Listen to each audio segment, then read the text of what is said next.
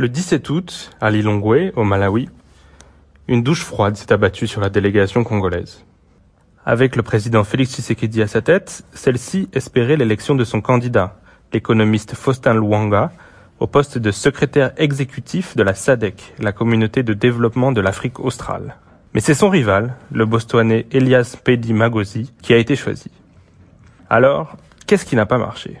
Nous sommes le vendredi 27 août et vous écoutez le 28e numéro de Ponajek, la capsule audio du groupe d'études sur le Congo de l'Université de New York, qui tente d'éclairer l'actualité de la RDC. Je suis Pierre Boisselet, le coordonnateur du baromètre sécuritaire du Kivu, et cette semaine, nous nous intéressons au dernier revers enregistré par la diplomatie congolaise. Car l'échec de Lilongwe n'est pas le premier depuis l'arrivée au pouvoir de Félix Tshisekedi. Il y a eu le raté des discussions entre l'Égypte et l'Éthiopie, hébergées à Kinshasa en avril, dans le cadre de la présidence de l'Union africaine, et plus récemment, en juin, celui de la candidature de la RDC au Conseil de sécurité de l'ONU. Pour la SADC, la campagne congolaise a sans doute commencé trop tard. Elle n'a été véritablement lancée qu'en juillet, alors que ce type de poste se négocie souvent des mois, voire des années à l'avance. Elle a, en plus, été perturbée par l'accession d'Israël au statut de membre observateur de l'Union africaine, dont ma collègue Ange Makadi Ngoy a parlé dans un précédent épisode de Ponajek. L'Afrique du Sud, très engagée pour la cause palestinienne, s'y était opposée et l'a reproché à la RDC, qui préside l'Union africaine. Avec l'autre poids lourd de la SADC, l'Angola, les relations ne sont pas au beau fixe non plus.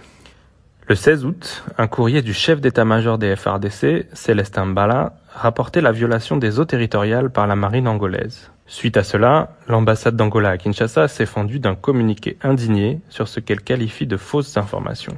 La volonté du président Tshisekedi de rouvrir le dossier du différent pétrolier a sans doute joué dans cette dégradation. Cela amène à se poser cette question. La RDC a-t-elle bien mesuré les susceptibilités de l'Afrique australe? Ces pays, encore dirigés pour la plupart par des mouvements de libération, sont notamment très soucieux d'éviter toute ingérence dans leur zone. Cette préoccupation était visible récemment sur le dossier du Mozambique, autre pays d'Afrique australe. Sa région du Cabo Delgado est touchée par une insurrection islamiste. Or, le premier pays à y envoyer des troupes n'a pas été un pays de la SADC, mais un pays d'Afrique de l'Est, le Rwanda, en juillet. Kigali l'a fait à la demande du gouvernement mozambicain, mais sans consulter l'organisme régional. Cela a fortement déplu aux capitales d'Afrique australe. Or, la RDC de Félix Tshisekedi s'est beaucoup rapprochée de ses voisins de l'Est.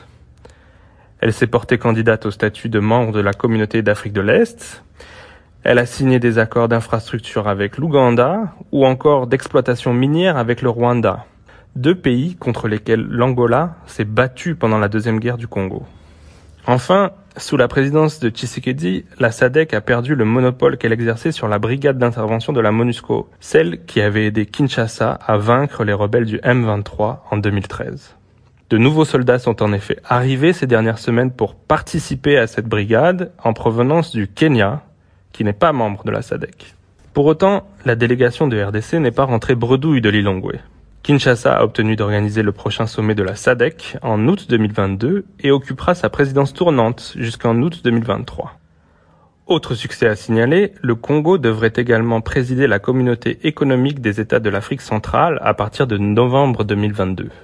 Il faut enfin rappeler que sous l'ère Tshisekedi, la diplomatie congolaise a réussi à rétablir ses programmes avec le Fonds monétaire international qui avait été interrompu en 2012.